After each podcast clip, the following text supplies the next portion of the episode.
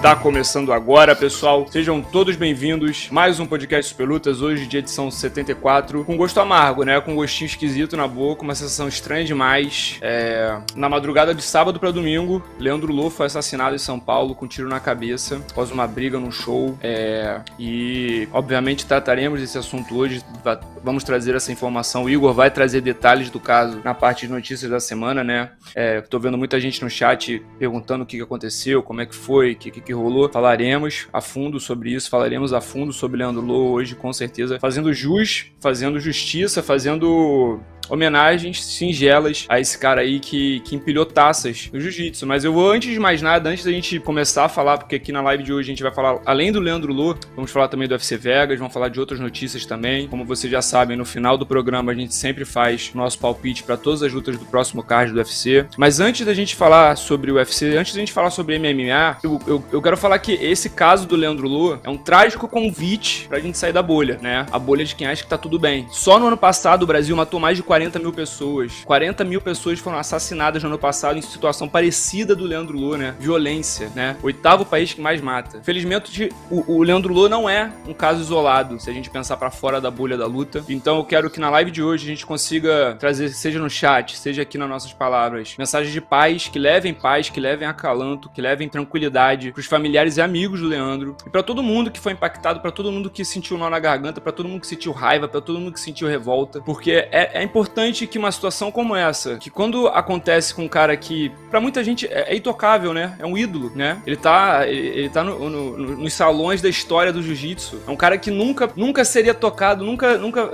É um cara invicto, né? A gente nunca imaginaria que isso aconteceria justo com um homem como Leandro Lu, mas aconteceu. Então que esse caso, que essa tragédia faça com que todo mundo reflita, com que todo mundo leve pra, pra, pra cabeça um pensamento de como as coisas estão indo, não dá. Então fica a reflexão para os valentes, fica a reflexão para os covardes covardes. Que Leandro Lô não é um caso isolado, mas é mais um triste que a gente vai lamentar. Então, antes de a gente começar essa live aqui, acho que mais justo do que nunca é eu falar para vocês, não só não, não, não apenas lembrar do que foi o crime, mas eu falar para vocês que Leandro Lô deixa mais 250 vitórias no jiu-jitsu competitivo, oito títulos mundiais no absoluto e no peso, já foi campeão nas duas situações, certo? Cinco categorias diferentes, campeão em cinco categorias diferentes no jiu-jitsu no pano, no mundial, beleza? Tricampeão brasileiro no pano, heptacampeão da Copa Pódio, tetracampeão em Abu Dhabi. Leandro Lô construiu um legado no jiu-jitsu no kimono que a gente sempre vai lembrar. Nunca vamos esquecer, mas é importante que a gente não esqueça também como as atitudes atitudes e as consequências do mundo, das nossas atitudes no geral, para todos nós, tô falando para todo mundo aqui, para todos os brasileiros, que a coisa não tá caminhando para um caminho bom. Um show, uma casa de festas, a pessoa é brutalmente assassinada. Para todos que gostam de artes marciais, começamos agora a edição de número 74 do podcast Super Lutas. E hoje a nossa equipe irá analisar os destaques do UFC Vegas 59, o espetáculo que não acabou bem para os brasileiros, porque tivemos derrotas de Thiago Marreta, Vicente Luque e Augusto Sakai, que todos terminaram nocauteados por seus adversários. O evento que teve apenas interrupções, o evento que, em termos de entretenimento, foi divertido, foi bom de acompanhar. Oito lutas que terminaram de via rápida, mas não foi tão bom para os brasileiros. Falaremos sobre isso hoje. Falaremos também, óbvio, sobre Leandro Lô, o octa campeão mundial de jiu-jitsu que foi assassinado em São Paulo. Falaremos sobre o caso, traremos informações aqui na nossa parte de notícias da melhor forma para deixar você por dentro e também homenagear Leandro Lô da melhor maneira. Eu sou Tasso Dória, estarei na companhia de Miguel Ângelo e Igor Ribeiro para esse podcast e o podcast Super Lutas começa agora. Super Lutas Podcast. Tá pronto para o combate? Esse podcast é um oferecimento de Oddshark, sua melhor fonte de cotas para investimentos esportivos. Nossos especialistas fazem análises detalhadas de cada luta, com estatísticas, números e históricos dos atletas, para que você dê seu melhor palpite naquela noite tão esperada de MMA. Acesse agora mesmo superlutas.com.br odds, ó, DDS, e comece a jogar hoje mesmo. É, brasileirinho, não deu bom, hein? O evento foi até divertido, foi legal, quem acompanhou aqui no Superlutas, o UFC Vega 59, rendeu muito nocaute, muita finalização, mas em termos de Brasil e brasileiros não foi tão legal. A gente teve a luta principal, obviamente, Thiago Marreta, que era uma grande expectativa do brasileiro ter uma remontada, né, no momento difícil da carreira. E trago pra roda aqui para falar sobre essa luta, né? Thiago Marreta interrompido no quarto assalto, Miguel Ângelo e Igor Ribeiro também começa com a gente aqui esse primeiro bloco. Tava acompanhando esse UFC nesse último sábado. Miguel, o que, que aconteceu com o Thiago Marreta? É, mudou um pouco a estratégia, teve um momento que buscou queda, também saiu na mão. O que, que deu errado ali pro Marreta? Que, ou o que, que deu certo pro de amarrar o Rio vencer? O UFC Vegas foi um pouco diferente, né? Eu fiz eu e o Igor fizemos segunda tela juntos ali, e a gente ficou assim, pô, não é possível que realmente vai acontecer esse fato que aconteceu poucas vezes, né? Todas as lutas acabarem na, não acabarem na, na decisão, né? Isso é tudo pela via rápida. E a do Thiago Marreta, para mim, se encaminhava ali para uma luta para decisão. A gente já tava indo pro tava no quarto assalto, né? O Thiago Marreta tava bem, tava ganhando na decisão juiz, na, na pontuação dos juízes, só que dois lutadores com muitos com muito fortes, né? Então o condicionamento físico acabou cobrando e talvez para mim assim nesses últimos no, no, domingo e no sábado eu já comecei a pensar para entender um pouco da derrota dele e talvez seja isso que pegou, porque ele fez bastante força para tentar quedar, não conseguia as quedas e chegou no quarto assalto bem desgastado. Aí ele acabou sendo pego pelo cansaço e o Rio um pouco mais um pouco mais novo, não, bem mais novo, conseguiu aproveitar ali a juventude para conseguir nocautear o brasileiro e encerrar uma, um UFC em grande classe para, para os amantes de MMA, mas não grande classe para nós brasileirinhos, né? Foram três derrotas e uma vitória inusitada também da Mayara Stara, que também foi diferente, assim, podemos dizer. Né? Exatamente. Vamos falar da Mayara, vamos falar, obviamente, né? Salvou a nossa noite, mas Igor Ribeiro, Miguel já trouxe, né? Acabou que o gás do Marreta foi um ponto ali, você acha que de repente é, a saúde, a idade do Jamarral Rio foi um fator determinante? Você que estava acompanhando o card comentou essa luta, né? Fala, Tarso, Miguel, todo mundo que está nos acompanhando pesou, Tarso. No final das contas, foi algo que a gente estava observando ali. O Marreta estava é, bem na luta, né? Se a gente pegar ali na própria pontuação do juiz, para dois dos três juízes ele estava vencendo o combate até o nocaute ali no quarto round. Adotou uma estratégia que até o, o chat do Super Lutas havia adiantado pra gente, a gente até brincou ali, é, seria levar pro chão, né? Mas acho que faltou ritmo realmente para ele conseguir impor o mesmo estilo de jogo ali é, até o final. E aí, com o passar do tempo, ele já estava com com muita dificuldade para colocar o Rio de Costas no chão, que é um cara longo, um cara explosivo, muito jovem também. E depois, já no quarto round, ele não conseguiu fazer justamente o que havia dado certo no primeiro e no terceiro round, justamente os que ele havia vencido. E aí o Rio é, foi para aquela trocação franca e, e, levou a melhor o norte-americano. Uma pena, né, tá? Essa luta principal da noite, que era a luta de recuperação, de respiro pro Thiago Marreta, que agora vai estar pressionado para a próxima luta. E é isso, então vou até. falou de próxima luta, eu quero saber. O, vou até continuar com você, Igor. Essa próxima luta, você acha que é no UFC? Você entende que a organização ainda vai dar mais, mais tempo pro Marreta? Não sei como é que tá a situação contratual dele, mas é, depois do que a gente viu sábado, do que, depois do que você entendeu da repercussão e tudo mais, Thiago Marreta, a gente pode esperar que essa recuperação venha dentro da organização ainda ou talvez seja o momento do Thiago olhar para fora, pensar em outros desafios, em outras organizações que a gente, ao passar do tempo, cada vez mais, a gente entende que existe, né? É, outras oportunidades, a gente sempre fala aqui da PFL, que é você tá algumas lutas de conquistar um milhão de dólares, então é realmente uma quantia, é uma situação que muda vidas, principalmente para brasileiros. Então, Igor, situação do Marreta na organização tá correndo risco de RH, cara? Ah, com certeza. Até se é uma vitória só nas últimas seis lutas, né? Tá com a corda no pescoço aí já. É, são duas derrotas seguidas contra o Magomed Ankalaev agora no último final de semana contra o Jamal Hill. Vai ter pressionado no próximo combate, precisando vencer para seguir com o emprego. Você citou muito bem, ele tem um nome, ele tem um mercado ali também, mesmo que não siga no UFC, pode triunfar em outras organizações, mas aí acho que tem um bom cenário para ele agora no Ultimate. Se você me perguntar o nome agora de bate pronto aqui, Dominic Reis, acho que seria um bom desafio para ele. É, cara que também não tá numa boa sequência, poderia fazer um bom confronto ali, e acho que colocaria esse, esse combate até para os dois atletas que entrariam pressionados é, para saber quem conseguiria ter nível ainda para seguir no, na organização, Tarso. Mas o, mas o Dominic Reis, ele, o, o UFC tá conseguindo falar com ele? Porque a última luta dele não foi contra o Diri Prochaska? Acho que ele, ele tá atendendo ligação. Cadê? O Dominic Reis sumiu do mapa, não sumiu? Tava lesionado. Alguém sabe? O Miguel sabe da situação dele, Igor. Eu gosto da luta, né? Não estou reclamando da luta que você propôs, Igor, de forma nenhuma. É mais, né? Cadê, cadê Reis, né? Por onde anda esse homem? É, mais uma luta seria interessante, com certeza. O, o, Miguel enxerga, assim como o Igor também vê, que ainda tem espaço para ele lutar dentro do UFC, mas também o Marreta tem muito nome, carrega aquele, aquele mini troféu, não vou falar que é um troféu, mas o broche, podemos dizer assim, o único homem a ter vencido John Jones em pelo menos, na visão de pelo menos um árbitro. Mas, e para você, a situação de Thiago Marreta qual é, cara? Você acredita que a gente ainda vê ele na, na organização, dentro do UFC? Lembrando, cara, é bizarro, né? Lembrando que ele foi lá do TUF, né? Um cara que também já tem bastante bagagem, né, Miguel? Lutou três categorias, né, dentro do UFC. Entrou como meio médio, fez um grande nome ali na categoria dos médios, né? Terceiro maior nocauteador da categoria. Subiu para os meio pesados, chegou no cinturão bem rápido, fez aquela luta com John Jones. E aí, para muitos aí, talvez seja o problema ali do que rolou, né? Que depois daquela luta do John Jones, nunca mais. Foram, o preço foram os dois joelhos, né? Esse que é a questão, esse que é o detalhe, né? Exatamente. E, e pô, assim, rapidão, só para comentar em relação à luta, porque minha visão vem em relação a isso. Se o Thiago uhum. Marreta tivesse se apresentado mal, pô, aí tudo bem. Eu acho que não teria um, um pô, tipo, uma saída para ele. Mas a apresentação dele foi boa, surpreendeu, assim, teoricamente falando. Ele foi mais inteligente, né? Ele não quis trocar direto com o Rio e tudo mais. Então, isso eu acho interessante da parte dele. Se ele tivesse, tipo, sei lá, já tivesse meio que virado fio pro Marreta, né? Esse que era o meu medo. Mas ele mostrou que tá absorvendo bem golpes,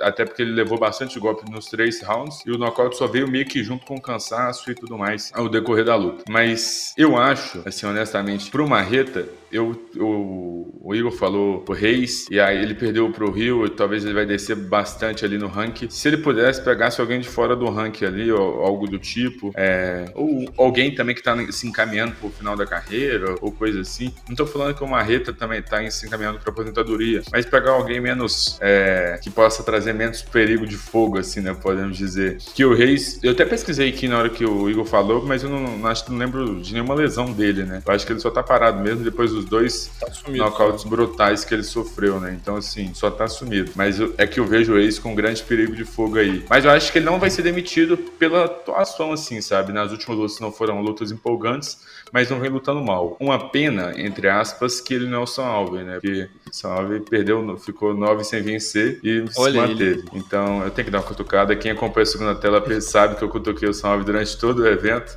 Mas enfim, espero que ele, que ele não seja demitido, porque pelo que eu vi, ele já tá na reta final do outro contrato. Eu pesquisando isso também para ver. Ele renovou o contrato no final do ano passado e de lá para cá já foram três lutas, eu acho, duas lutas. Então deve estar tá na metade aí, não deve ser um contrato muito longo. Então ele corre bastante risco de ser demitido por parte do UFC. Mas, pegando uma, uma parte que o Laerte soltou no vídeo dele, hoje ou ontem, agora me deu uma, um, um lapso de memória aqui, não lembro quando. Ah, não, foi hoje, foi hoje na hora do almoço plano de marreta no PFL. Eu acho que seria um bom caminho para o brasileiro, que é o que você falou, né? O pessoal tá indo para lá porque tem aquela possibilidade de ganhar um milhão de dólares em um ano. Só um detalhe aqui, tá? Antes pra gente passar, é, sobre o Reis, né? Ele foi nocauteado de forma brutal ali pro Hiro e pro Rasca e participou do MMA All, é, recentemente, ontem, hoje, a gente falando aqui na segunda-feira agora, que precisava antes de trabalhar por uma volta, respirar, voltar às origens, para que ele conseguisse seguir a carreira, porque de de certa forma, ficou meio balançado com a possibilidade, possibilidade até de aposentadoria. Então ele precisava desse respiro, agora aconteceu, e por que não, né? Ser casado com a Rita. É que hoje já é uma. Já é, uma outro, é um outro cenário, né? Uma outra situação. Mas se você voltar a fazer um exercício assim de, de lembrança, o, o John Jones, é, ele meio que sai da categoria logo depois que ele vence o Dominic Reis. E aí o Dominic Reis vai fazer aquela luta com o Prohaska, que em teoria era a luta do contender e tudo mais. E o Dominic Reis entrou como. É, tá ligado? É, Dominic Reis é,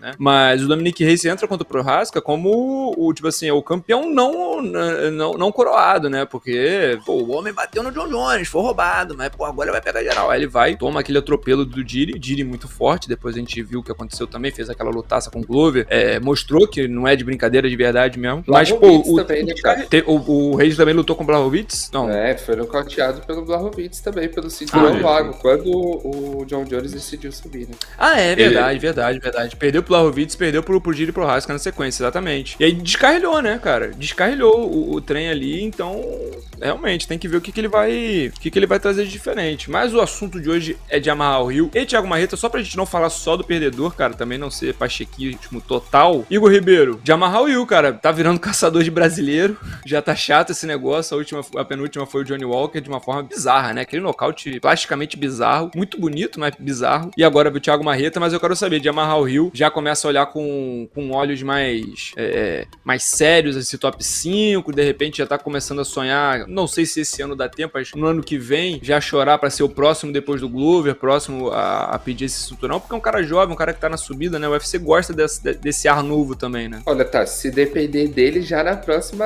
é, apresentação, tá? Entrevista coletiva pós-evento falou que gostaria já de enfrentar o, o Prohaska pelo cinturão. Acho difícil ainda, vejo o Glover Teixeira. Ele é um risco pro Glover, não, né? É isso que eu ia falar, tipo assim, ele pode furar a é. do Glover, não, né? Acho, acho que não, acho que não. Hoje o cenário mais é, provável ali, ou possível, pelo menos, de uma furada de fila é pelo Magomed Ankalaev. Não acredito, de repente, ali é, no Jamal Rio, até pela atuação dele contra o Marreta, né? Que tava cansado ali já, não teve a atuação dos sonhos, digamos assim. Então acho que vai ter que não fazer passeou. mais uma luta ali. Não passeou. Mas aí já começa a olhar bem ali, né, Tassi? De repente o Blahovic mesmo pra próxima rodada, o próprio Magomed Ankalaev, dependendo do que acontecer, ou o próprio Glover, hum. se não tiver uma chance pelo cinturão, pela revanche ali, pode ser um bom casamento. Exato. Eu, eu gosto, gosto. O Glover, imagino que pô, o Glover bota pra baixo, ele não bota não. O Glovão, Glovão, Glovão pega ali o Jamarral, né? Vamos, vamos combinar, vamos combinar, né, Glovão? Pô, Glovão, não vai montar e perder a posição de novo, né, Glovão? Não, não, não. Mas, brincadeiras à parte. Não, não foi mal, foi mal. Tá, ainda tá cedo, né, Miguel? Foi mal. Ainda tá cedo pra, pra brincar com isso. Ainda tá cedo. Mas o, Mas... o Tarso, só para elogiar uma coisa aqui, você falou em defesa de, defesa de quedas, o Jamarril mandou muito bem, na minha opinião. Foi bem. Assim, eu vi um caminho para vencer ele, era, era questão de quedas ali, e o Thiago Marreta sofreu. E toda vez que conseguia quedar, o Jamarril conseguia levantar, pelo menos recompor um pouco ali. Então isso dificultou o jogo do Marreta e foi aí que ele cansou, né? Até que é o problema. Ele tentava, tentava, tentava, mas não conseguia pegar uma posição dominante. Então tem que dar os méritos ao Jamal Rio aí, que tá ficando cada dia mais enjoado aí o aquele joguinho esfor Aquele esforço em vão, né? Acabou que pro Marreta foi um esforço em vão ali que cobrou. Se ele tivesse, can... Se ele tivesse cansado mas tivesse cansado por cima no solo, né? Seria outra situação, né? Então, é, realmente, fica aí. Parabéns ao Jamarral Rio. Tá crescendo, tá na subida. O balão tá subindo pro Jamarral Rio. Fiquem de olho no cara, fiquem de olho. Já tá pedindo gente, tá pedindo nome grande. Atenção nele. Hora também de falar do Common Event, né? Tivemos um duelo, um duelo muito bom. Um duelo muito bom. É, o papel prometia uma lutaça e a gente teve uma boa luta. O resultado, de novo, é duvidoso pra gente, né? Vitória de Geoff New nocauteando Vicente Luke, cara. É. Gente, Vicente Luke que já tinha até lutado com Marreta, nunca tinha sido nocauteado na carreira, foi nocauteado pelo Geoff Neal. Mas assim, vamos, vamos, vamos, vamos falar com calma, porque a gente precisa falar sobre Vicente Luke, né? Que a última derrota dele é contra o Bilal, Bilal Mohamed. A gente tinha entendido que, pô, o jogo não casou, cara, é, o Vicente não conseguiu desempenhar e tudo mais. Era um, realmente, era um, um dos atletas mais, digamos assim, mais complicados para você enfrentar. Hoje o Bilal Mohamed não é luta fácil para ninguém, praticamente. Mas acabou que não rendeu. Dessa vez, o que que deu errado, o que que rolou? É, Miguel, fala para mim, nos seus olhos, Vicente Luque, primeira interrupção que ele sofre na carreira. E é aquele negócio, né? Um cara que a gente sempre botou muita moral, a gente sempre acreditou muito, a gente segue acreditando nele, segue, segue entendendo que ele tem muito MMA, muito talento, mas é o tipo, é o tipo de coisa. São, são umas derrotas assim que, cara, fica difícil, tipo assim, de você começar a empilhar esse tipo de derrota se você realmente pensa em chegar em cinturão, uma categoria super disputada, como é do 77, né? É, antes de começar, já quero falar que o Vicente Luque é novo, então tem tempo para adaptar, tem tempo para corrigir os erros, mas a o tempo não, não volta, não. Então, essa questão do queixo me preocupa um pouco, porque o Vicente Luque sempre foi conhecido por ter um queixo de, Aguentar, de titânio, né? né? Podemos dizer assim, sabe? Aguentava bastante. Às vezes se, se expunha, deixava o rosto ali a cara tapa e aguentava tudo tranquilo, sozinho. Então, assim, é, era de boa nesse quesito. Só que a gente tem alguns exemplos de lutadores, depois que sofreram o primeiro nocaute, meio que deu uma desandada nesse quesito. Então, é esse é o, o ponto queixo que... não fica mais forte, né? Exato, esse é o ponto que me preocupa nesse quesito. Mas eu vi uma boa luta do, do Vicente Luke, só que ele era tinha um confronto com o outro lutador do que estava do outro lado da moeda, estava bem melhor no boxe, né? Que no papel era a área de vantagem do Luke ali, da maioria dos lutadores e tudo mais. E aí eu acho que é isso que desandou. E aí que tá o ponto. Ele acabou sendo derrotado na melhor área dele, né? Então tem que dar uma olhada, tem que ver. Mas é assim, eu, eu fico em dúvida.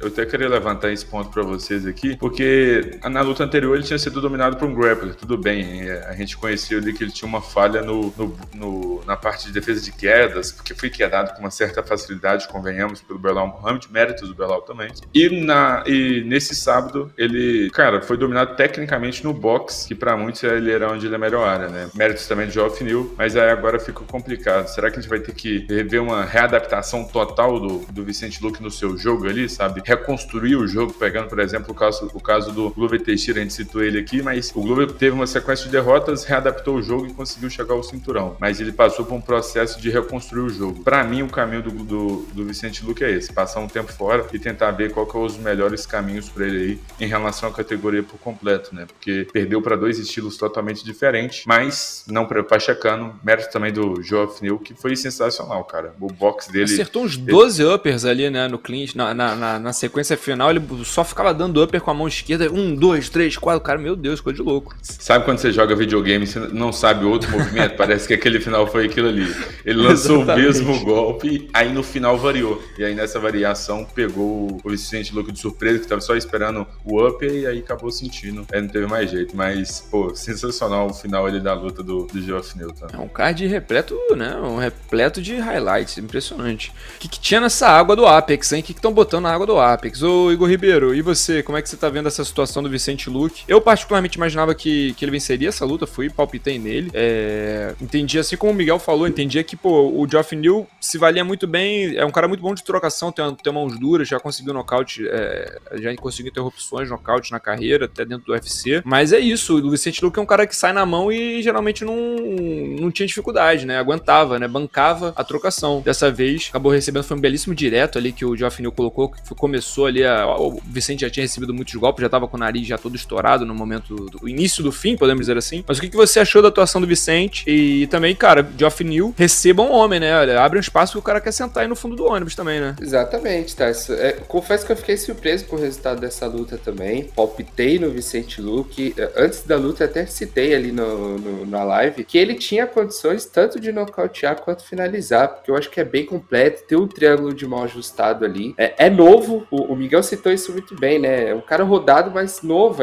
de 30 anos, tem bagagem para fazer muito no UFC, mas realmente pesou ali, tá? No primeiro round chegou a balançar, teve o sangramento, tava até irreconhecível, voltou melhor no segundo, mas no terceiro acabou sofrendo aí com esses golpes do Geoff Neal. É, tem agora umas, um, um, caminho para ele, ele vai entrar pressionado naturalmente, né? São duas derrotas seguidas, dois caras duros que ele pegou, mas acho que tem um bom cenário pro brasileiro. Algo só que me preocupa muito, tá? Essa questão de é, rodagem ali no octógono. Um cara que se expõe bastante, troca muitos golpes na trocação. Foi a primeira vez que ele acabou nocauteado, mas já teve várias guerras no, no Ultimate. Como os jovens falam, Talvez... ele tanca muito. Ele tanca é, exatamente, né? exatamente. Então, isso é algo que me preocupa realmente, mas espero que ele volte aí para as próximas já de uma forma é, agressiva, que a gente estava acostumado com ele também, e que traga essa vitória de volta. É, vamos ver, vamos ver. Atenção aí no futuro de Vicente Luque, o Miguel falou, ele é jovem, ainda tá na casa dos 30 anos, que dentro do, do cenário de lutas ainda dá para ele ter mais alguns aninhos aí em alta performance, mas também tem esse ponto que o Igor trouxe, né? Não é um cara que entra e sai com a cara limpa, né? Não é um cara que entra, bota para baixo, finaliza de primeira, já recebeu alguns danos. Vamos ficar atentos como é que ele se recupera após esse primeiro nocaute da carreira, primeira interrupção que ele sofre. É, toda sorte ao Vicente Luke. E agora, olho para Geoff New, né? Olho nesse cara que já vem desde o cenário nacional, tá começando a crescer, o pessoal não tá dando, não tá dando moral, não tá dando moral, o cara chegou, né? Batendo no Vicente Luke, se não prestar atenção nele depois dessa, não sei quando. Seguindo aqui, falando dos brasileiros também desse card, cara, é, ainda no card principal, nós tivemos o Augusto Sakai, cara, que acabou sendo nocauteado pelo Sergei Spivak, né? Um, um nocaute técnico ali no segundo round, o brasileiro é, não conseguiu aguentar a pressão, o volume do Spivak, acabou meio que desmoronando, né? Ficou de quatro apoios e, e no ground and pound o árbitro viu o suficiente. Mas também, vamos falar também da vitória da Mara Stara, né? Então, Igor Ribeiro, vou dar para você a, a, missão um pouco mais, um pouco mais é, dolorida, um pouco mais chata, falar do Augusto Sakai e depois o Miguel falar da Mara Stara, que até no começo daqui da nossa live da gravação do podcast Super Lutas, ele falou que foi um jeito diferente, então vou até deixar ele, ele falar da vitória da Mara Stara. Mas Igor Ribeiro, Augusto Sakai, sequência complicada de derrotas. É se a gente tava falando de RH aqui com Marreta, né? O Sakai fica ainda mais apertada a situação, né? Fica mais ainda, ainda mais complicado. O que, que você enxergou da luta do brasileiro? O que, que deu errado para ele ou o que também deu muito certo pro Spivak? Fica complicado, viu, Tarso? Quarta derrota seguida, no nível de atuação aqui, infelizmente não conseguiu, né? É, manter a luta em pé ali. O Sergei Spivak entrou com a estratégia muito pronta de colocar para baixo e aí sim tentar uma finalização ou até um nocaute técnico, assim como ele conseguiu já no segundo round, né? É, o, o, o Sakai não conseguiu realmente manter a luta em pé, e isso pesou bastante para ele. Não teve o, o, nível de atuação que a gente esperava, né, para uma vitória ali na organização e realmente se complica agora. Tenho minhas dúvidas se seguirá no UFC, mas mesmo assim, caso não siga, tem um bom cenário para ele e outras organizações também. A gente citou, né, falando aqui do Marreta, mas acho que de repente a PFL ou o Bellator, caso ele não siga pro UFC, pode ser um bom caminho pro Sakai que agora fica uma posição. Tá falando de peso pesado, né? Né? Se a gente acha que o nível hoje, se a gente acha que o peso pesado do UFC é uma categoria acessível, se você consegue uma sequência boa ali, você ainda consegue chegar ali no top 10, já começa a olhar. Fora do UFC, eu acho super acessível. O próprio o, o Capelós é campeão do peso pesado no, no, na PFL, ele é um cara que geralmente, fora em outras organizações, lutava de 9-3, né? Então ele se sente confortável Exatamente. de subir. Então acho que o Sakai é, um, é, o tipo de atleta que tem experiência de Bellator, de UFC e tudo mais. É um cara que se fosse pra uma PFL, a gente tá cavando pra caramba. Todo mundo aqui a gente cava que vai pra PFL também, né? Mas é, eu acho que é um cara que fora do UFC tem, tem, tem nível para ser competitivo aí, né? Então é aquele negócio. Mas, foi, mas só pra também não deixar de falar da atuação do Spivak, né, Tarso? Foi bem ali, soube colocar para baixo, insistiu na estratégia, montou aquela estratégia. Olho nele? Olho nele. Eu acho que a gente tem que tomar cautela ali, aí assim de lado, um pouco, né? Uma visão periférica é, nele. Um olho só, um olho só tá bom. É um olho assim, é, entendi. Não precisa também comprar o pôster, né? Não precisa Exatamente. comprar o pôster dele e botar na parede. Entendi, entendi, tranquilo.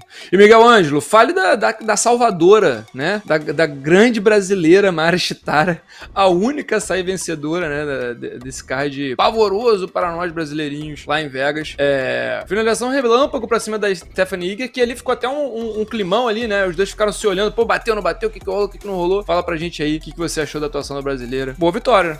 Boa vitória, e eu pensei assim, pô, tá abrindo agora, a história tá abrindo a porteira aí pras vitórias brasileiras no card, começamos Abrimos, o card com bem. perna direita.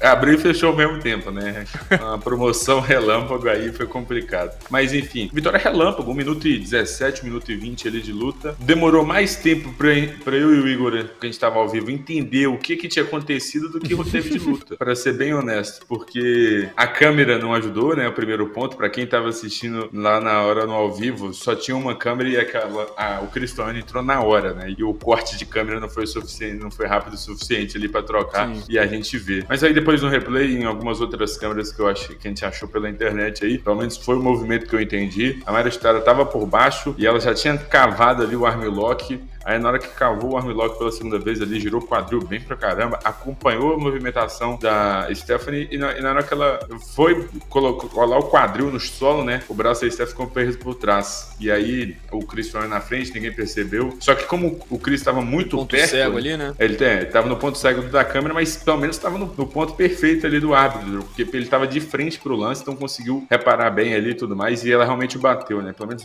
nenhuma das câmeras que eu vi é o movimento que a gente gente consegue ver. E pelo que eu entendi ali, que eu entendi no Twitter, não sei se é verdade e tudo mais, né? Mas o que ele foi fazer lá fora é ver a visão do pessoal que tá pro lado de fora, né? Que eu, eu e o Igor, hum. a gente não entendeu. Ele foi lá pro lado de fora logo depois, ele não tinha dado sinal de acabado e tudo mais. Mas pra excelente. Confirmar se bateu, da... bateu. Exato. É, é porque então, a Iger, assim... a Iger ela, ela dá uma. Ela dá um, migué, um miguezinho ali, né? Ela deu uma. Eu até achei que ela era assim, tipo, brasileira, tipo, né? Ela ficou assim, ah, não é, não, é, não é comigo, não, não chamaram meu nome, não falaram Exato. meu nome, eu não vou, eu não vou levantar, né? E, e assim, o, só pra fazer um ponto, né? Durante a, a, nossa segunda tela, não sei se foi você ou o chat, Igor, que levantou a questão da luta. Ah, o Igor. Igor. Foi você, Igor, ou o chat, foi mal.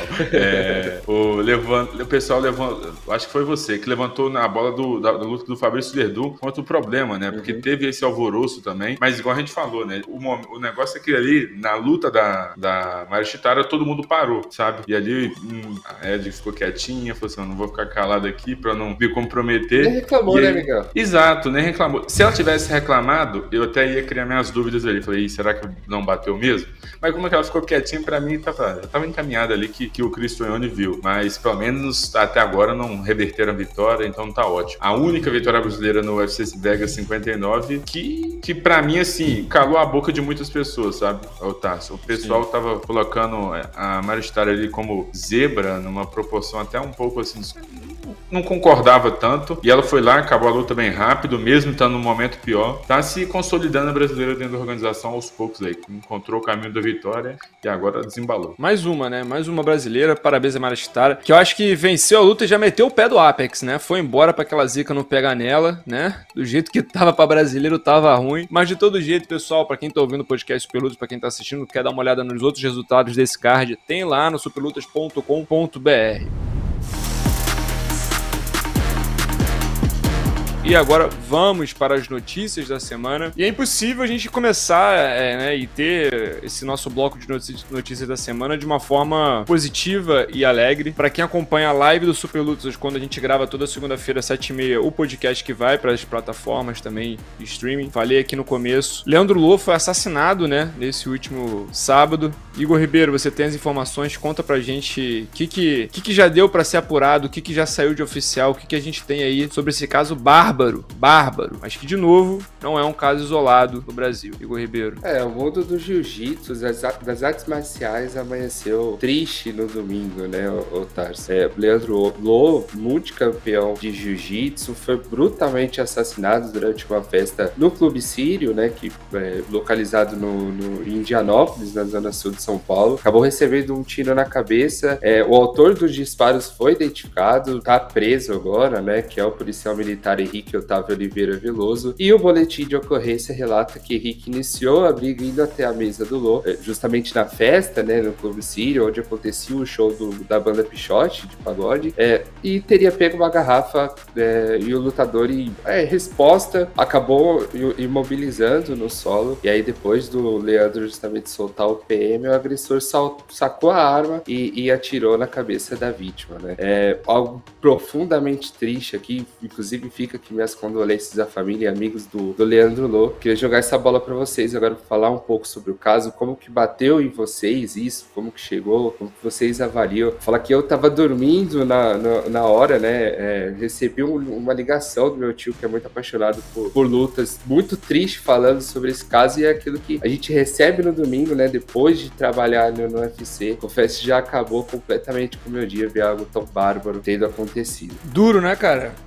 Duro, difícil difícil. É, vou repetir um pouco do que eu falei na live aqui do Super Lutas, vou falar agora para quem tá ouvindo no streaming. É, é, uma, é um assassinato, né? É uma, é uma morte brutal, uma morte agressiva, violenta, que, cara, a gente acha que nunca vai acontecer com um cara como o Leandro Lô, né? Um homem que tá na mídia, um cara que é octa campeão mundial, né? É, diversos títulos, um, um, um, dos nomes mais conhecidos do jiu-jitsu no mundo, da arte suave no mundo, né? Tranquilamente. Então, quando isso acontece com ele, a gente, a gente fica muito impactado né? Muito chocante. Eu, eu, eu tava. Eu fui. Eu não, não participei da última live aqui dos Peludos no sábado, porque eu tive um trabalho, fui, fui trabalhar pelo meu outro serviço em São Paulo. Então, sábado pra, pra domingo eu tava em trânsito. Então, tipo assim, meio que tava. Eu vi, virei à noite, então eu vi foto. Sabe quando você vê foto da pessoa assim, mas você não lê a legenda? Então, tipo assim, nem, nem dei muita. Nem dei muita atenção. Vi foto do Leandro Lô, cara. Pensei, pô, ah, vai lutar um camp, alguma coisa. Só depois, quando eu fui ver no grupo do Super Lutas mesmo, que vocês falando, vocês conversando sobre isso, que aí eu que, que me tocou. E é um crime bárbaro, né? Uma coisa surreal. Você sacar uma arma no, no, no meio de um show, né? Estamos falando aqui de um policial, né? Que cometeu o crime. Estamos falando de quem deveria proteger, né? Estamos falando de quem, de quem, de quem, de quem deveria ser o, o, o, amigo da sociedade, o brother da sociedade, quem deveria abraçar o povo. E tipo assim, eu não quero, eu não quero aqui também entrar no, no mérito de tipo assim, é, de que o sacrifício policial e cara, é decepcionante saber que foi um policial, tá ligado? Que a gente espera tão mais, né? A gente precisa tão mais. Se a gente quer que o Brasil seja uma nação forte, se a gente quer que o Brasil seja tudo que a gente sabe que a gente tem potencial para ser esse tipo de crime da forma que é envolvendo as pessoas que foram.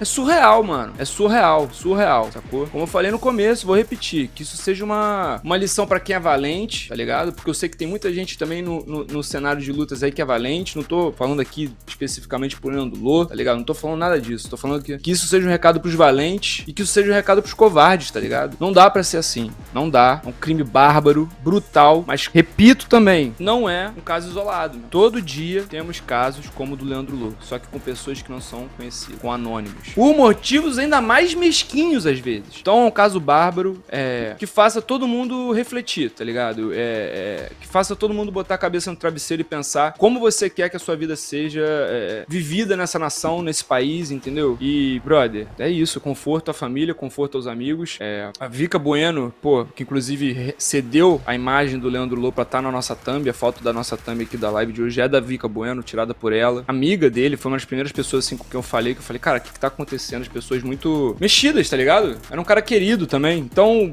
é uma barbárie, é uma, é uma coisa surreal. E esse não é o tipo de país que a gente quer morar, né? Esse não é o tipo de nação que a gente quer viver, não é o tipo de sociedade, tá ligado? Como é que você vai num, num, num show, tenta pegar a garrafa de alguém e, tipo assim, mano, é surreal porque recentemente rolou isso comigo. Rolou de vir, eu, eu estar numa celebração e tirar minha garrafa, tá ligado? De tentar tentarem. Uma parada que rola, rouba. Roubar garrafa é uma parada que rola. Tentaram roubar. E um, o meu irmão foi falar com o cara. E, tipo assim, eu tô pensando que se fosse, se fosse, se fosse uma situação diferente, tá ligado? Então, machuca muito pensar. É, desculpa até me emocionar, tipo assim, eu não quero passar aqui que é uma parada falsa, que é uma parada forçada. Eu, não, eu, eu, não, eu nunca conversei com o Leandro, tá ligado? Então, tipo assim, não é, não é só pelo Leandro. É por. O que é isso, gente, tá ligado? O que, que é isso? O que, que é isso? É revoltante demais, galera. Eu vou até. O que eu tinha pra falar tá falado, irmão. Miguel, complementa aí. É, o Igor né, até perguntou na questão de como eu recebi a notícia e tudo mais. E minha, meu estado foi bem semelhante ao do Igor, assim, né? A gente trabalhou até três da manhã, tava, tava viu até duas da manhã. Aí tem aquela adrenalina pós-luta. Fui dormir perto das quatro. E assim, eu já tinha visto um burburinho, algumas coisas rodando no grupo de jiu-jitsu na hora que eu fui dormir. Mas eu não vou mexer no celular e vou dormir, porque nem, nem vale a pena agora, senão vou perder o sono. E eu me acordo 11 e meia da manhã já com tudo assim, todos os grupos falando sobre tudo mais e tentando entender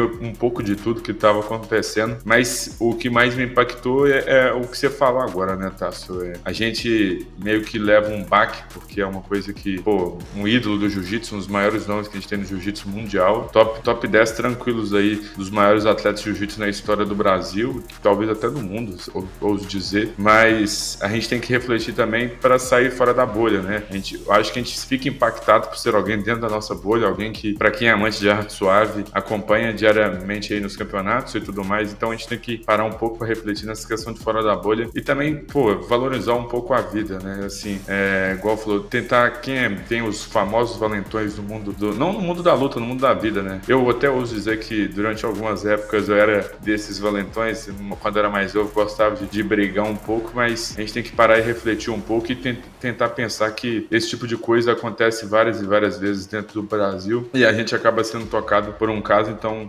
aproveitar o caso do, do Leandro Lô para refletir um pouco do, do, tudo que acontece no Brasil afora, né? E querendo ou não, uma coisa que eu acho que me impactou, não quero entrar no mérito também, mas o policial que era para proteger a sociedade, ser o amigo da sociedade, né? Assim, podemos dizer, foi ele quem tirou a vida do Leandro Lô, então tem que tomar cuidado com todo ser humano, nem sempre é aquele que era para usar a arma para alguma coisa para defender ou coisa do tipo, tirou a vida de um cidadão que estava ali curtindo a festa tranquilamente. O, o Tarso falou muito bem, assim, é, sobre todo o sentimento que a gente tem também na atualidade. Claro que aconteceu com o Leandro Lô, que é uma figura, um ídolo, né, um ícone do jiu-jitsu, mas, gente, poderia acontecer todos nós aqui, sabe? É, no momento de diversão mesmo. Tava ali no show do, do, do, do Pichote, né, grupo de pagode, entre amigos, e é o que a gente fala da vida também, de, de aproveitar quem tá aqui, a gente não sabe o dia de amanhã, não sabe o que vai acontecer. É péssimo ter essa sensação de, de ter medo de sair de casa, de ter medo do que aconteceu, de, do que vai acontecer, né? É, e, e, assim, vai na, na, questão humana mesmo, até onde isso vai, gente. A gente já tá cansado de ter que relatar todos os dias a gente vê sobre isso, pessoa morrendo, é assalto, sabe? É todo tipo de violência, a gente já tá cansado, já, já é um desabafo mesmo, assim. E é uma pena, assim, é um luto que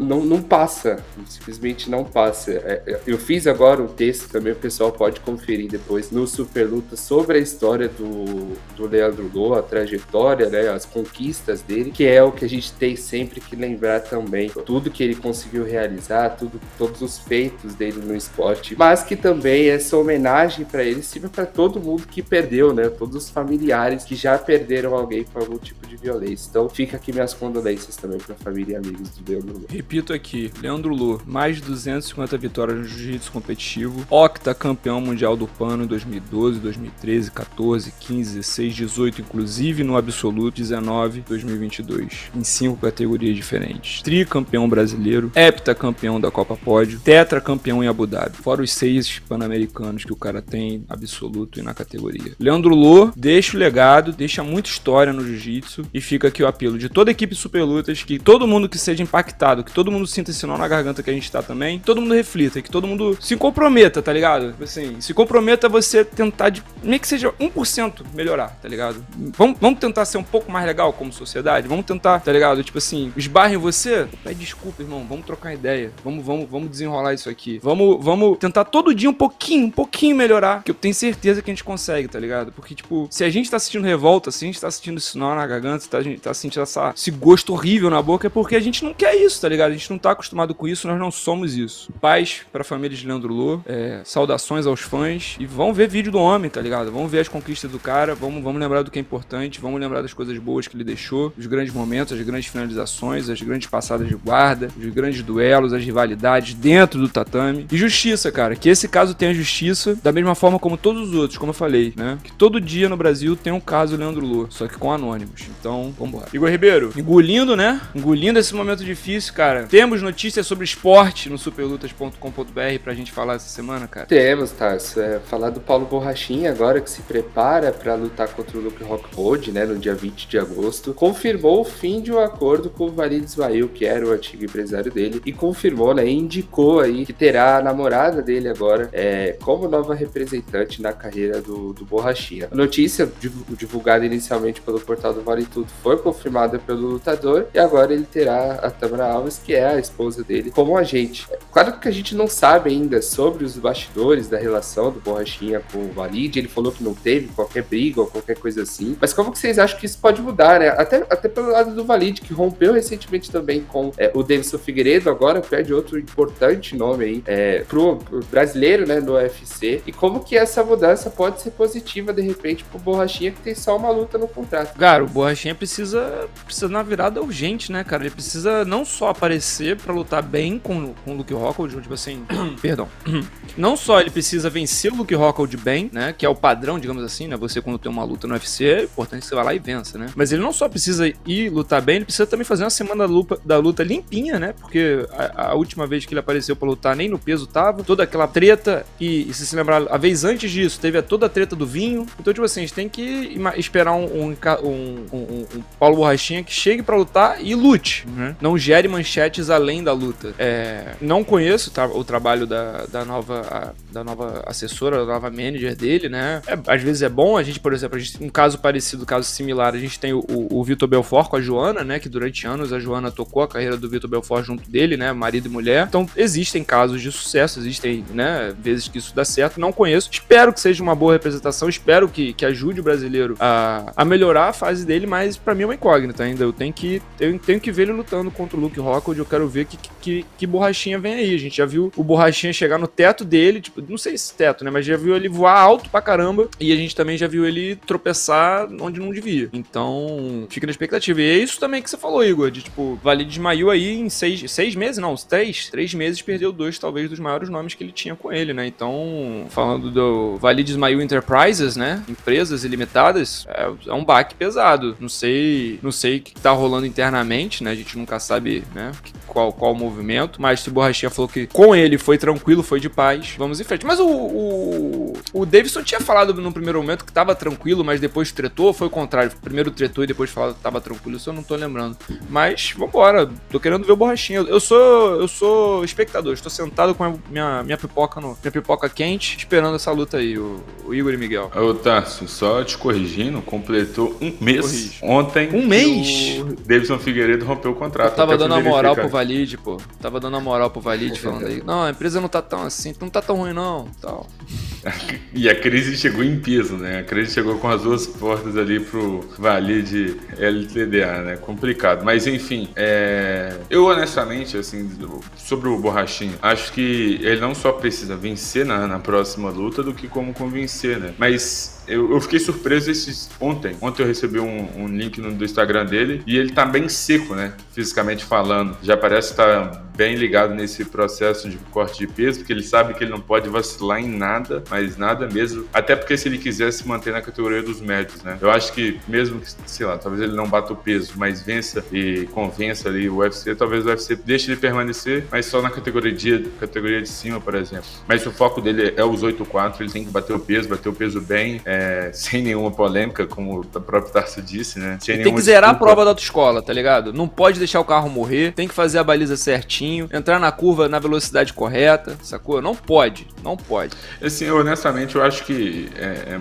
às vezes é até complicado o Borrachinha passar zerado, porque eu faço bem que, pra mim, faz parte dele, sabe? Desde o TUF, o cara sempre trouxe polêmicas aí, é, mas se ele puder aí, se ele conseguir, que ele passe assim, pô, que ele seja um zé ninguém, entre aspas, na semana da luta, sem nenhuma polêmica, sem nenhuma entrevista. Entra mudo, sai calado e vence. Exato, exato. Pode falar depois ali do, do da vitória, mas fala assim, pô, quero renovar meu contrato, no máximo. Não precisa reclamar do Dana, com o Dana White, por favor. Eu sei que você gosta de brincar no Twitter, borrachinha. Mas pegue leve até o dia da luta e até o dia da renovação do contrato. Porque aí sim, aí depois você pode voltando aos poucos. Não pegue pesado, porque senão você vai rodar. Mas falando sobre a troca de empresário, eu sim, eu sou meio que sou a favor dessa troca, porque eu acho que quando a pessoa não tá satisfeita, não adianta ela ficar durante muito tempo ali, tá ligado? Talvez. É verdade. Se ela não, tipo assim, se não tá tendo confiança do, por parte dele em relação ao Valide, que ele não tá achando fazendo, tá fazendo um bom trabalho, que ele não ocupe o Valide depois, porque eu ah, perdi o contrato com o UFC, foi culpa do Valide e tudo mais. Então, prefiro que até ocorra a troca já. É, ainda mais, igual, igual o Igor falou, é a namorada dele, né? Então, uma pessoa que, pô, não é possível. Não tem outra pessoa melhor para conhecer o Borrachinha ali que tá convivendo dia a dia com ele, não entende quais são os desejos, quais são as metas dele. Então, por esse lado é bom. O único ruim é que a gente não tem noção de experiência em relação a ela. Mas vamos ver aí nas próximas rodadas, como vai renovar o contrato, se vai ser com poucas lutas, vai conseguir o tão aumento que ele queria, né? A gente vai. A prova dos nove para ela como, como manager é essa renovação, né? Se o Exato. Borrachinha desenrola uma renovação sinistra, é, ela é a mais braba do cenário, né? Todo mundo vai querer assinar com ela. Exato, se ela renova o borrachinha aí, ó, quatro lutinhas só e pega um, um, contrato alto, aí, pô, pode ter certeza que vai ter uns lutadores que vão bater na porta dela ali. Mas enfim, e, e eu tenho uma dúvida aqui também que eu fico para próximas rodadas é que se outros lutadores do Team Borracha irão também para ela, né? Lembrando que no Team Borracha tem a Natália Silva. Então talvez a Natália Silva, se, a Natália Silva, talvez a é, Tamara, né? Eu acho o, o nome dela. Mas enfim, uhum. talvez ela se dando bem, quem sabe aí o Valide não perde mais uma, né? Então é uma pulguinha pulguinha atrás da orelha aí que eu andei pensando durante o dia sobre esse caso. E só um ponto sobre isso, Viga, você trouxe muito bem a questão do, do Davidson, né? Um mês só, perder dois atletas com o nome do Davidson e do, do Borrachinha, né? Dois dos principais nomes aí da atualidade. Um campeão, né? É, é exatamente. O outro que pode, né, tá? De repente, placando três vitórias ali, chegar, de repente, uma disputa de título. Mas é só interessante que o discurso dos dois atletas foi muito igual também, se a gente notar, né? Que não houve qualquer briga, mas o Valide queria uma forma e, e, os atletas entendem que outra, outra maneira de conduzir ali o negócio seria a melhor. Então acaba perdendo, é um baque, é um choque ali, mas acho que a melhor resposta, tá, se aí já respondendo até sobre a questão do gerenciamento ali com a, a mulher, né? Se caso continue mesmo, que a gente não sabe, de repente pode contratar outro manager no meio do caminho também. É, mas acho que é com o Borrachinha, com o próprio Borrachinha, vencendo as lutas no octógono, é, tentando ali, começando pelo Luke Rockhold agora também, né? Caso ele tenha uma boa atuação finalização, consiga nocautear, uma boa vitória. Acho que a melhor resposta pro Borrachinha nesse momento vai além de gerência ou qualquer coisa assim, ou Twitter, que o, que o Miguel acabou citando, mas dentro do octógono é o mais importante pro, pro brasileiro agora. Com certeza. E, e falando na boa, o Luke Rockwood hoje é uma luta super acessível para o Borrachinha. Tipo assim, o Rockhold, pô, quando, quando esteve bem, foi excelente, mas se você reparar, ele já é daquela geração da galera que já não tá mais por aí, né? Ele, é da, ele foi o grande rival do Jacaré lá na época do Strike Force. O Jacaré já deixou a organização, já rumou para outras paradas, já meio que parou no MMA. Então, o, o Rockhold é de uma geração diferente da geração do Borrachinha, mas uma geração lá atrás, lá atrás. Então, é uma, é uma luta que o Borrachinha, sendo sincero, se ele não interrompe o Luke Rockhold em 2022, sei lá. Queria falar alguma coisa, Miguel? Não, só citei a questão do Twitter, né? Porque o Borrachinha sempre foi muito ativo de lá, sempre foi muito criticado por pessoal do mundo da luta pelo humor que ele traz ali na, na, no Twitter e sempre gerou problemas, assim, por parte dele em relação à mídia, né? Então, na hora de renovar o contrato, tem que estar o melhor possível com o patrão, sabe? Não adianta ele soltar uma barbaridade sobre o Dana White na Pra renovar o contrato, só se entregar o, o, e-mail e a senha do Twitter pro Dana White, pro Dana White poder controlar. Se ele postar coisa errada, ele vai lá e apaga. O Dana mágica apaga. Exato, não, mas é meu medo é, é, é, real, sei lá, ele ganha e provoca o Dana White e tudo mais, ou coisa do tipo, enfim. Mas é mais por esse quesito mesmo, né? Mas, igual você falou, uma luta com o Luke Rockhold, que a última vitória. Assim, beleza, ele lutou pouco desde então, mas a última vitória dele foi em 2017, sabe? Então, e ele assim, não luta desde 2019 também, não é? Isso, é. Desde. É isso mesmo, desde 2019. Ele fez foi uma luta de. Foi o Blahovitz? Qual foi? Isso. Blahovitz e Al Romero ganhou do David Branch e perdeu por aquela luta que ele achou que era totalmente vencível, já estava vencida, que foi a, o contra o Michael Bisping, né? Que ele perdeu ali. Ele tava naquela. A contribuição dele na história é, é, o Michael Bisping campeão, né? Mas você vê, uma coisa. eu tô falando para depois não falarem que eu tô que eu tô zicando borrachinha, mas a última vitória do Luke Rockford foi contra David Branch, né? Respeitando é. toda a história de David Branch, mas onde está David Branch, né? Então, tá o um negócio, tá o um negócio. Tá Você quer falar mais alguma coisa, eu... Miguelzão? Ou fala aí, Igor. Não, só para complementar sobre esse assunto, até analisando um pouco o encaixe e o momento, o Borrachinha, apesar de ter feito uma apresentação ruim contra o Adesanya e perdido pro, pro Vettori, ele não teve é, realmente uma luta ruim justamente contra o italiano, né? Ele foi bem, acabou perdendo, claro, mas. Teve toda a pataquada lá, mas uh, saiu na mão. Exato, exato. E não entregou um nível de atuação ruim, ao contrário do Rockhold. A gente citou ali as. É, são é, uma vitória nas últimas quatro lutas, sendo três dessas lutas é, nocautes bizarros, assim, né? Que ele sofreu contra o Michael Bisping, perdendo o título, e o Romero, que depois até aquela cena emblemática dele, praticamente dando, recusando hum. o abraço do, do Romero ali, e justamente contra o Blachowicz também, que foi tirado para nada. Então, o período de inatividade e com o retrospecto, nem recente, eu digo, mas das últimas anteri das lutas anteriores, o favoritismo fica todo pro Borrachinha. E tá, só para complementar o que eu tava falando, assim, é, foi engraçado que, eu, que o Igor falou ali sobre a cena emblemática, para mim a cena emblemática era o nocaute mesmo, sabe? Porque o nocaute do Will Romero foi brutal, cara. Assim, foi uma cena pesada de se ver. Aí que ele lembrou da cena do, do recusar do, do abraço. Mas enfim, e, e para mim encaixa tudo, né? O, o queixo do, do Rock Hold nessas últimas lutas não tá lá essas coisas, né? E traçando uma, uma, fala que eu falei no início do podcast em relação ao look, quando o queixo do lutador começa a desandar, meu amigo, não volta não. O queixo é das poucas coisas aí que você não consegue comprar um novo. Você então... falou do look e tá falando agora do look também. Olha que curioso. Nossa. Vicente, Mas, agora o Luke e o Rock Road. Exatamente. Look, looks em momentos totalmente diferentes, né? É, mas enfim, ele tem que aproveitar Tomara isso. pro brasileiro, né? É, exato.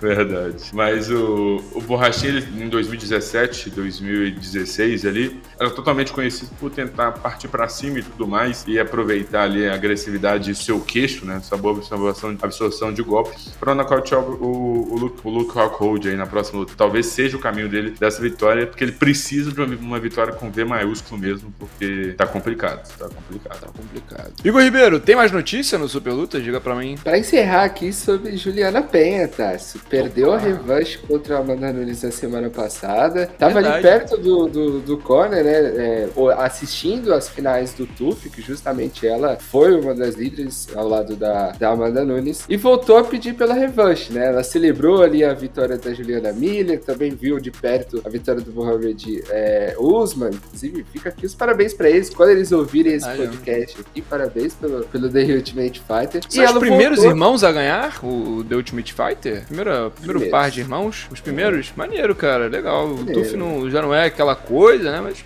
números legais aí pros Usmans. Nocautaço, hein? Nocautaço do Usman Nocautaço, cruzadaço. E Tarso, a Juliana Penha até deu uma cutucada na Amanda, né? Porque as duas foram treinadoras, a Juliana tava lá e a Amanda não. E aí ela falou, ué, cadê a Juliana aqui? Vamos fazer essa trilogia, tô esperando você. É, traremos no octógono pelo cinturão. Ou seja, tá fazendo aquele couro para conseguir esse, esse tá terceiro tá encontro contra, contra a Leoa. Tá cavando. O que, que vocês acham agora? Seria o, o momento ideal para fazer essa revanche ou a, a, a, Juliana que estar ali na fila, tentar outras vitórias e aí sim conquistar a chance? Não, não. Tipo assim, não, não tô nem falando que nunca mais vai acontecer Juliana Penha e Amanda Nunes, tá? Eu acho. Do jeito que as coisas foram, é, do, jeito, do jeito que foi a primeira luta, até como foi a segunda, onde a Amanda dominou e tal, mas foi pra decisão.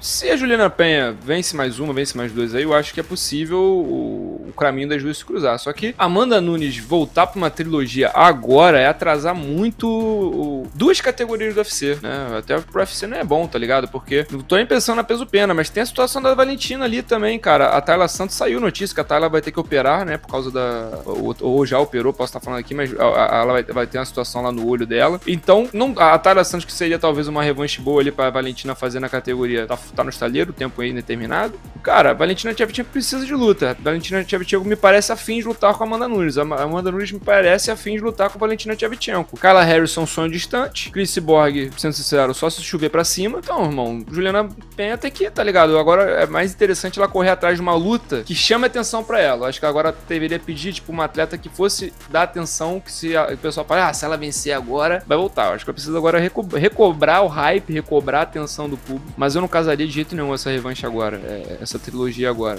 De novo, não sou contra no futuro, mas agora não pode acontecer. Não é bom pro UFC, não é bom pra Amanda, não faz sentido. Uma pena que ninguém tenha é, adotando o couro dela aí, né, da Juliana Penha. Porque, pô, é sacanagem, né? É, tá com ela, tá, tava com a lataria toda amassada. Mas aí, mas, mas aí, vacilo, mas aí, vacilo. Amanda só tinha um, um, um, um atleta né, nessas finais, né? Só tinha um, um, representante, não foi? Foi. Mas vacilo também da Mandinha. Mandinha podia ter ido lá dar uma moral, né? Também. Tava polindo o cinturão, né, Tassi? É, tava, tava ocupado. tava ocupado. Mas é não, é realmente eu achei, eu achei, achei falta. É, sacanagem, não vou falar sacanagem, mas é, pô, podia ter ido, né? Uma lutadora pô. só, é, dada aquele Fez o FaceTime, né? será? No, no, no vestiário, ligou, fez o FaceTime assim pra dar moral. Sabe o que eu tava pensando? No, come, no Comedy Event, na final dos pesos pesados, acho que é dos pesos pesados, que os dois lutadores eram da Juliana, né? Uhum. Ela, pô, ficou de lado de um corner só, né? Eu tava reparando ontem, uhum. eu tava revendo a luta e falei, pô, que massa, né? Nem pra ela ir pro outro lado lá também. Show! Né? Climão! E, mas ela não, não comemorou, pelo menos, né, Miguel? Exato, exato. É isso que eu é, não, só fiquei no corner, mas não vou comemorar. Exato, é. ficou no corner a luta inteira. É o atacante que faz o gol e não comemora. Ele respeita a instituição. Ó, pelo amor de Deus, pô. Fez o gol, porra.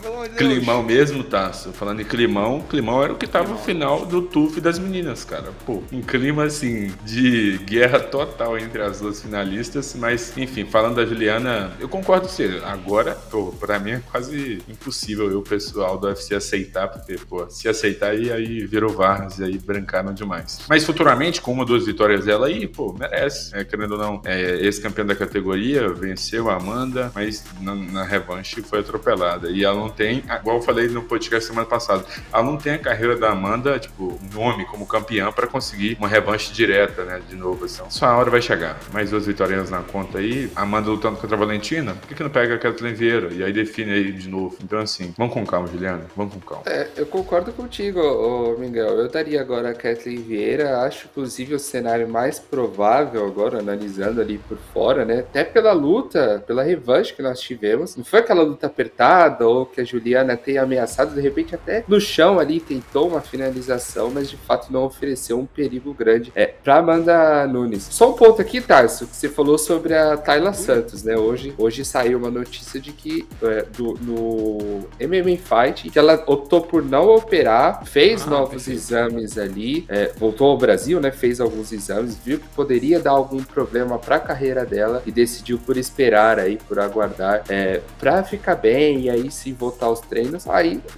estamos falando de um novo encontro entre duas atletas que já se enfrentaram, por que não Tayla Santos e Valentina Tchevchenko? Acho mais provável do que agora uma trilogia entre Juliana Penha e Amanda Nunes. É, mas a trilogia certa aí é Valentina e, né, e Amandinha, né? Juliana, Juliana vai dar um rolé, Tayla Santos se recupera e volta mais forte. Igão, temos mais notícias no superlutas.com.br? Chegou o momento e tá. Temos muito mais, vale o pessoal entrar lá, conteúdos legais aí que a gente vai soltar ao longo da semana, então superlutos.com.br, entrem lá.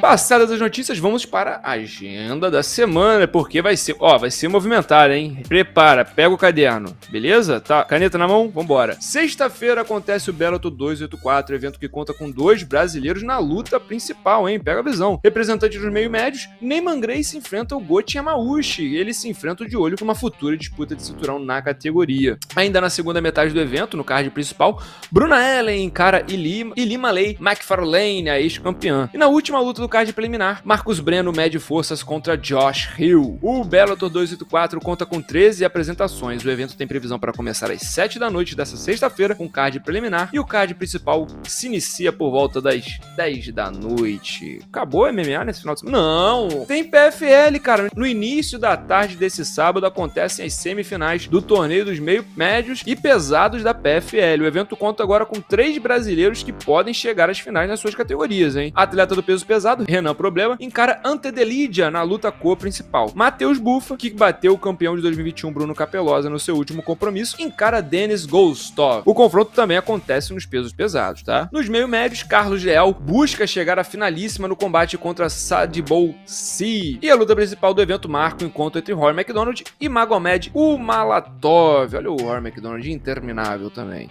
Ao todo, a PFL 8 2022 tem 13 lutas programadas. O evento tem previsão de início para as 13 horas, então uma da tarde de sábado com o card preliminar e o card principal às 3 horas, às 15 horas, hein? Anote no relógio. Por último, mas não menos importante jamais, temos o UFC no sábado também, cara, e dessa vez é o UFC San Diego. O evento traz a luta principal, um confronto importante pro peso galo, tá? Marlon Vera busca ampliar a sua grande sequência e se aproximar de uma disputa de título. Para isso, tem que vencer o ex-campeão Dominic Cruz, cara, que busca sua segunda vitória seguida e, consequentemente, pode pedir uma oportunidade de chegar ao caso vença, né? Então, olho no Marlon Vera, olho no Dominic Cruz. No card principal, o brasileiro poderá acompanhar a estreia de Yasmin Lacindo no UFC, ó. Representante das pesos palhas, a combatente enfrenta Yasmin Jaureg. Então, força aí pra Yasmin. Na luta que abre o card principal, teremos Bruno Blindado, após ser superado na batalha contra Alex Poitin, uma derrota que tá envelhecendo muito bem, inclusive, né? O queixo do blindado tá blindado mesmo. O atleta volta ao octógono e busca sua recuperação contra Gerald Michael. No preliminar, teremos o confronto entre Ariane Lipski e Priscila Pedrita, luta que aconteceria nesse último final de semana, no final de semana passado, no UFC VH 59, mas questões físicas eh, e médicas não permitiram que a luta acontecesse. Foi adiado, mas sábado vai rolar. E atenção no horário, hein? Porque o UFC San Diego tem previsão de início para as 5 da tarde com card preliminar e o card principal começa por volta das 8 horas da noite, beleza? Eu sou Tarso Dori, estive aqui no comando desse podcast Super Lutas, na companhia também de Igor Ribeiro, Miguel Ângelos, o roteiro é de VH Gonzaga e a edição de Igor Lessa, o tricolor, né? Eu gosto muito do Germancano, Igor Lessa. Para todos que acompanharam, para todos mesmo, para todos os fãs de luta, para todo mundo que é fã de Leandro Lô, para todo mundo que ficou abalado, para todo mundo que ficou incomodado, para todo mundo que ficou revoltado, um grande abraço, né? Mais do que nunca, um grande abraço e paz, que é isso que a gente precisa. Espero vocês na próxima edição.